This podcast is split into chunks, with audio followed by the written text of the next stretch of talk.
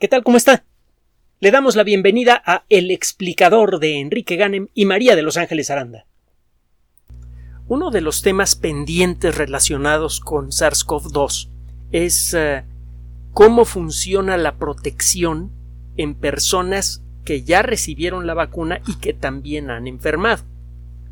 En particular en personas que enfermaron primero y luego recibieron la vacuna. Esta pregunta parece ser relativamente poco importante. Sin embargo, un trabajo que acaba de ser publicado, de hecho está prepublicado en la revista Nature, eh, revela una perspectiva inesperada y bien sabrosa. Como siempre, ya sabe que cuando escucha usted a la gente que de veras sabe, de manera natural, no por eh, no por seguir una política, usted normalmente escucha buenas noticias. Mire, acaba de ser presentado en la revista Nature un trabajo que ya fue aprobado para publicarse. Es decir, es un trabajo que ya fue, eh, ya le revisaron eh, ortografía, eh, gramática, estructura general, se revisaron desde luego los métodos que supuestamente utilizaron las personas que lo hicieron, se revisan los resultados para ver si suenan consistentes y obviamente también la gente que publicó este artículo pertenece a un equipo de investigación bien conocido. No le voy a meter más al rollo, mejor usted busque en la revista Nature, nada más y nada menos que en Nature, un artículo sobre SARS-CoV-2 publicado este 20 de septiembre de 2021 y puede usted descargarlo verá que tiene una marca de agua que dice que es un preview, una vista previa de un artículo que va a salir en papel, pero es tan sabrosito que se presenta por adelantado en Internet. ¿Qué es lo que hizo este grupo de investigación? Bueno, pretende darse una idea de cuál es el, entre otras cosas, de cuál es el rango de anticuerpos que, que el ser humano produce de manera natural cuando es retado por SARS-CoV-2. Es claro que nuestro sistema inmune sabe producir anticuerpos que se saben defender de SARS-CoV-2. Por eso funcionan las vacunas. Por eso mucha gente no desarrolla enfermedad grave. Pero es claro también que el virus puede a veces escapar a esos anticuerpos. Por eso hay gente que ha enfermado dos veces, aunque son casos rarísimos, y en la mayoría de los casos la segunda infección es asintomática o ligera, y también ha habido casos también muy raros de gente vacunada que de todas maneras sufre la enfermedad. Esto es más notable en gente mayor o en gente que tiene alguna disfunción general, por ejemplo, que tiene un problema importante de diabetes o que tiene un problema importante de hipertensión arterial o que está tomando medicamentos eh, que tienen eh, como consecuencia una reducción en la actividad del sistema inmune, es en, donde normalmente detecta usted estos casos.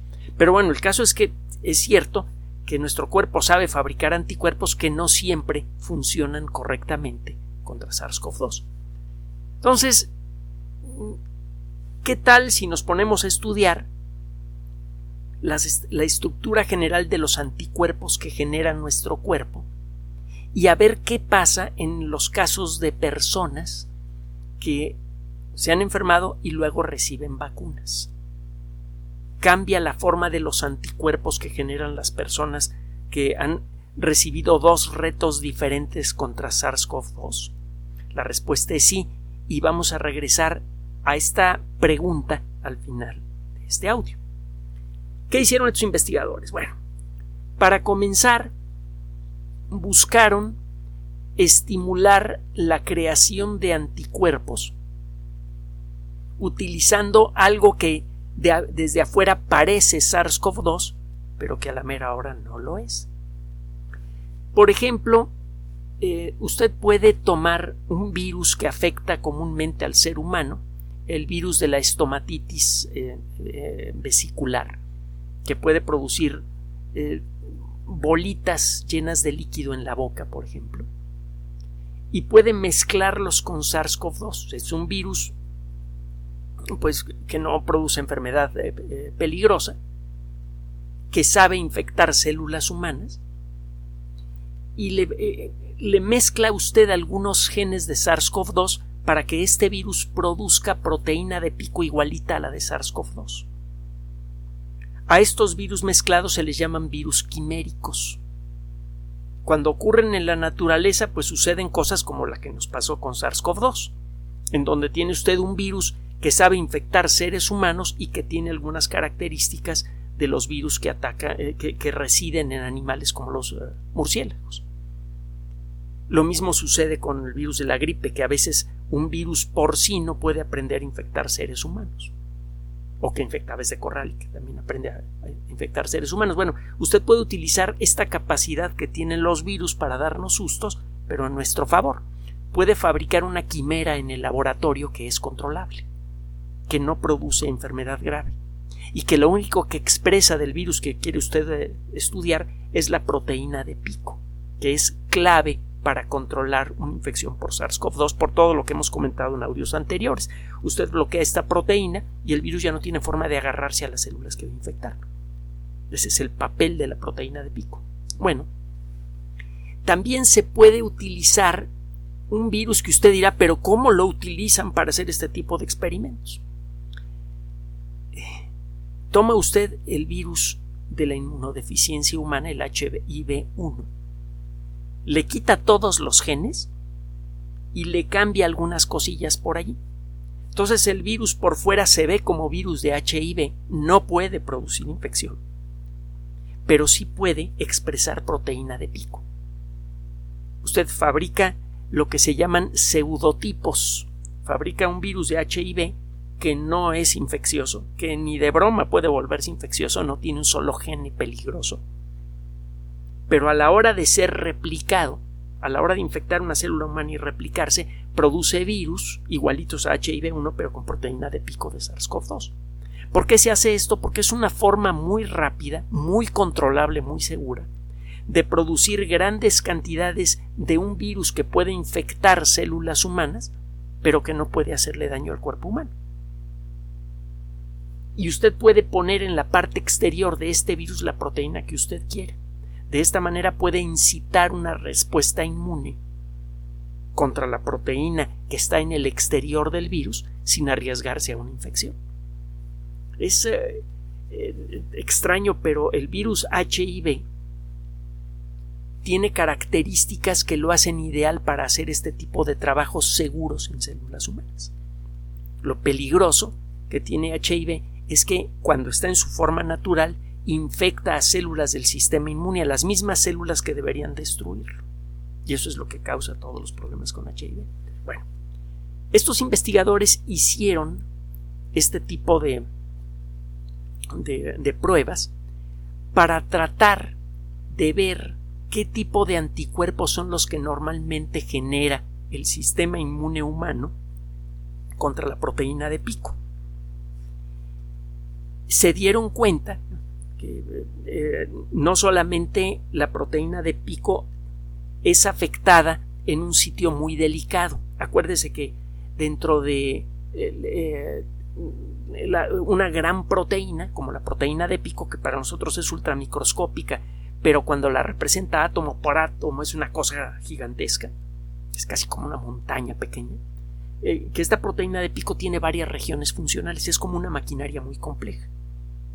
Si usted consigue que se peguen anticuerpos en ciertos puntos de esa maquinaria, la maquinaria entera se descompone. Pero usted tiene una, maquinaria muy complicada, por ejemplo, el motor de un barco, y si le pega un chicle en el lugar apropiado, por ejemplo, en una toma de aire, usted eh, eh, eh, inactiva el motor. Una pieza de chicle en el lugar apropiado descompone una máquina compleja. Y es más o menos lo que ocurre cuando un anticuerpo se le pega a una proteína compleja como la proteína de pico de SARS-CoV-2. Si se pega en el lugar apropiado, la proteína ya no se puede aferrar a, a la membrana de las células humanas y no puede iniciar una infección. usted empieza a repetir este proceso y empieza a estudiar el tipo de proteínas de, eh, de anticuerpos que es capaz de generar el ser humano. Usted entonces puede empezar a juguetear con la proteína de pico que le pone usted a estos virus sintéticos. Se empezaron a hacer eh, selecciones de variantes de proteínas de pico en seres humanos que eh, se asemejan mucho o son esencialmente idénticas a las proteínas de pico de las variantes más peligrosas, por ejemplo la variante delta, eh, la variante alfa, etcétera, etcétera. Usted empieza a construir una proteína de pico que sume las variantes, las mutaciones que han experimentado las proteínas de pico de los virus que se resisten a las vacunas o que son más contagiosos de lo normal. Genera usted entonces una proteína polimutante, una proteína de pico polimutante, que tiene 20 mutaciones conocidas de la proteína de pico en, virus naturales que generan variantes de variantes que generan inquietud. Es decir, usted estudia un montón de variantes de SARS-CoV-2, de las que están generando más inquietud en la comunidad, por ejemplo la variante Delta. Y usted, utilizando una cierta técnica que describen en detalle en este artículo, de una manera bastante técnica, usted puede generar una proteína de pico que incorpora las mutaciones que encuentra usted en 20 variantes y subvariantes diferentes de SARS-CoV-2. Esa proteína de pico polimutante la puede usted utilizar para analizar la capacidad que tiene el cuerpo humano de generar anticuerpos que puedan neutralizar a cualquier variante de la proteína de pico. Lo primero que encuentran es que este virus sintético que tiene esta proteína polimutante, que suma todas las mutaciones conocidas de la proteína de pico, las más importantes, puede escapar, aunque sea parcialmente, a los anticuerpos que normalmente tiene una persona que ha sido vacunada o que se ha enfermado de, SARS-CoV-2. Eh, los anticuerpos sí se pegan, pero no producen un efecto muy... Eh, pero ahorita viene lo bueno. Por cierto, en estos días usted debe empezar a escuchar que mejoran mucho los audios hay un ruidito de fondo, ya encontramos cuál es la causa. Me parece que todavía se alcanzó a colar una parte de ese ruidito en este audio, pero ya no lo escuchará en el siguiente. Estamos eh, trabajando continuamente para mejorar la calidad de los audios. Bueno, regresando al tema. ¿Qué hicieron estos investigadores? Pues hacen su virus, le ponen este, esta proteína polimutante primero para ver cómo se comporta esa proteína que suma las mutaciones más importantes conocidas de la proteína de pico con anticuerpos generados por vacunas o anticuerpos generados en personas que ya se enfermaron. Y pues sí, los anticuerpos como que no se pegan muy bien. Pero lo verdaderamente sabroso del asunto es que cuando toman a personas que se enfermaron primero y luego recibieron alguna de las vacunas de ARN mensajero, por ejemplo la de Pfizer o la de Moderna, los anticuerpos que se generan en esas personas le pegan a la proteína polimutante. Así que cuando el cuerpo es entrenado de esa manera a responder a SARS-CoV, bueno, a la enfermedad COVID-19 y a su causante SARS-CoV-2, aprende a hacer mejores anticuerpos. Y estos anticuerpos da la impresión de que pueden bloquear a cualquier variante de la proteína de pico, actual o futura. De nuevo, por un camino diferente, se abre una posibilidad clara de crear una vacuna universal. Digo de nuevo porque otros trabajos de investigación que siguen rutas diferentes apuntan todas en la misma dirección. Parece que existe una posibilidad clara con la tecnología actual simplemente haciendo un poquito de trabajo y ya más o menos sabemos por dónde de crear una vacuna universal contra cualquier coronavirus. Todo lo que hay que hacer es estudiar de una manera un poco más cercana qué variedades de SARS-CoV-2 que hayan producido enfermedad en, estas personas son las que, junto con la vacuna que vino después, inspiraron al, sistema inmune del cuerpo a generar, del cuerpo humano, a generar anticuerpos que se le pegan a la proteína de pico, no importa que tanto cambie. Lo que sigue es modificar la fórmula de la, no el mecanismo de fabricación, eso es lo bonito de las vacunas de ARN mensajero, simplemente cambiando la información que está grabada en el ARN mensajero, que es como una cinta magnética ultramicroscópica, cambiando la receta que graba usted en este ARN mensajero, usted podría hacer una, eh, eh, una eh, vacuna que inspire a las células que reciben el principio de la vacuna a fabricar esta poliproteína de pico. El cuerpo entonces, sin necesidad de enfermar, aprende a fabricar anticuerpos contra la poliproteína de pico y esos anticuerpos van a ser universales, van a funcionar contra cualquier variante de SARS-CoV-2, cuando menos esa es la indicación que tienen estos investigadores, que vuelvo a insistir, coincide con indicaciones similares obtenidas por otros grupos que trabajan de manera diferente. Cada vez es más claro que vamos a poder crear vacunas genéricas contra coronavirus. Vacunas que probablemente van a durar toda la vida. A lo mejor requieren de algún refuerzo. A lo mejor cada 10 años tiene usted que ponerse la vacuna. Pero si resulta, como parece que va a ser el caso, que las vacunas intranasales van a funcionar tan bien o mejor incluso que las vacunas inyectadas, acuérdese de otros artículos que hemos mencionado en el pasado reciente, entonces ya tenemos el cuadro completo. Usted se pone las vacunas ahora, empezamos a cortar la cadena de infección, empezamos a acabar con la pandemia de COVID-19, como ya comenzó a ocurrir en muchos países del mundo, y lo que sigue es darle tiempo a estos grupos de investigación de desarrollar y probar con más tranquilidad una vacuna intranasal que utilice este principio.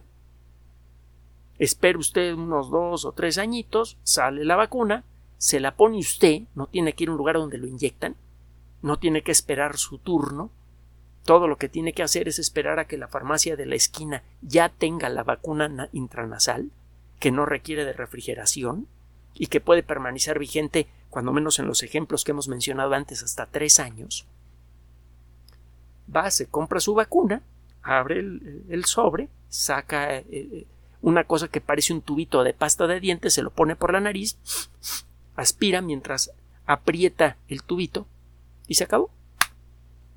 Y se acabó COVID-19. Y se acabó cualquier otra sorpresa que nos quieran dar los coronavirus que ya hemos detectado en varios animales coronavirus potencialmente peligrosos que todavía no hacen el brinco a la especie humana. Si lo hacen, si los muy burros de veras brincan eh, a, nosotros, ya nos van a encontrar preparados. Este mismo principio, este mismo mecanismo para detectar qué anticuerpos son efectivos, podría en principio aplicarse a, otros, a otras enfermedades virales podríamos empezar a perfeccionar las vacunas de la gripe para empezar a hacer vacunas genéricas contra la gripe. Existe la sospecha de que se pueden generar vacunas polivalentes contra la gripe que quizá podrían aplicarse a través de la nariz y que podrían protegernos de la gripe por el resto de nuestras vidas. Esto tendría un impacto social y económico enorme. Simplemente acuérdese que en un año normal mueren como 600 mil personas de gripe en todo el mundo y el número puede ser mayor porque realmente no se tienen estadísticas suficientemente confiables. Eso por un lado. Y por otro, recuerde usted que existen muchas otras enfermedades virales para las cuales no tenemos vacunas. Podríamos acabar por desarrollar vacunas generales contra enfermedades contra las cuales ahorita no nos podemos defender y podemos seguirnos. Esto no tiene por qué detenerse con los virus. La misma tecnología que estamos empezando a desarrollar por estas fechas podríamos aplicarla a bacterias y con eso acabar con muchas enfermedades infecciosas. Por cierto, la epidemia en la, cuando se iniciaba la colonia aquí en México, la epidemia más grave que acabó con más vidas de, ah, gente eh, indígena de, nuestro país no fue traída por los españoles, parece que fue una epidemia de fiebre tifoidea. Ya hablamos hace tiempo del cocolistli y de un trabajo de investigación que parece haber revelado su verdadera naturaleza. Búsquelo por ahí entre los audios. Pero bueno, regresando al tema, podríamos hacer vacunas genéricas que quizá podrían protegernos contra fiebre tifoidea, una vacuna contra la fiebre tifoidea que dure toda la vida, aunque necesite refuerzos, sería verdaderamente fabulosa. Se podrían hacer quizá vacunas contra el cólera, contra... Em, empieza usted a revisar en la lista de enfermedades infecciosas peligrosas de la Organización de las Naciones Unidas, particular de la Organización Mundial de la Salud, y quizá en principio podríamos empezar a hacer vacunas contra todas las enfermedades infecciosas. Vacunas fáciles de aplicar, de muy larga duración, más seguras que las que puedan existir en la actualidad. Esa, e, en esa dirección en la que están caminando estos trabajos de investigación. Hasta dónde van a llegar, quién sabe, pero seguramente van a llegar lejos. Esto significa que, como hemos venido insistiendo casi todos los días que le presentamos una grabación, que vamos a salir de esta pandemia empoderados gracias a la nueva tecnología. Desgraciadamente, esta situación se presentó que ha generado una, una situación humanitaria terrible. Simplemente cuatro millones de muertos es por sí mismo una situación humanitaria terrible. Pero como consecuencia de ella se ha puesto más dinero y más facilidades en manos de los científicos de lo que se había conseguido en mucho tiempo. Y es por esto que están haciendo esta tecnología. Claro está, lo ideal es que el dinero y las facilidades de trabajo hubieran llegado a estos investigadores sin necesidad de tener que llegar a una cosa como estas. Si se hubiera hecho la investigación, eh, se, hubiera dado el apoyo real, no solamente económico, el apoyo completo a los investigadores que trabajan en, estos temas a tiempo, no habría ocurrido la pandemia de COVID-19. Se habría iniciado y la habríamos parado más eh, rápido, pues. Mm, me queda una última cosa que comentarle.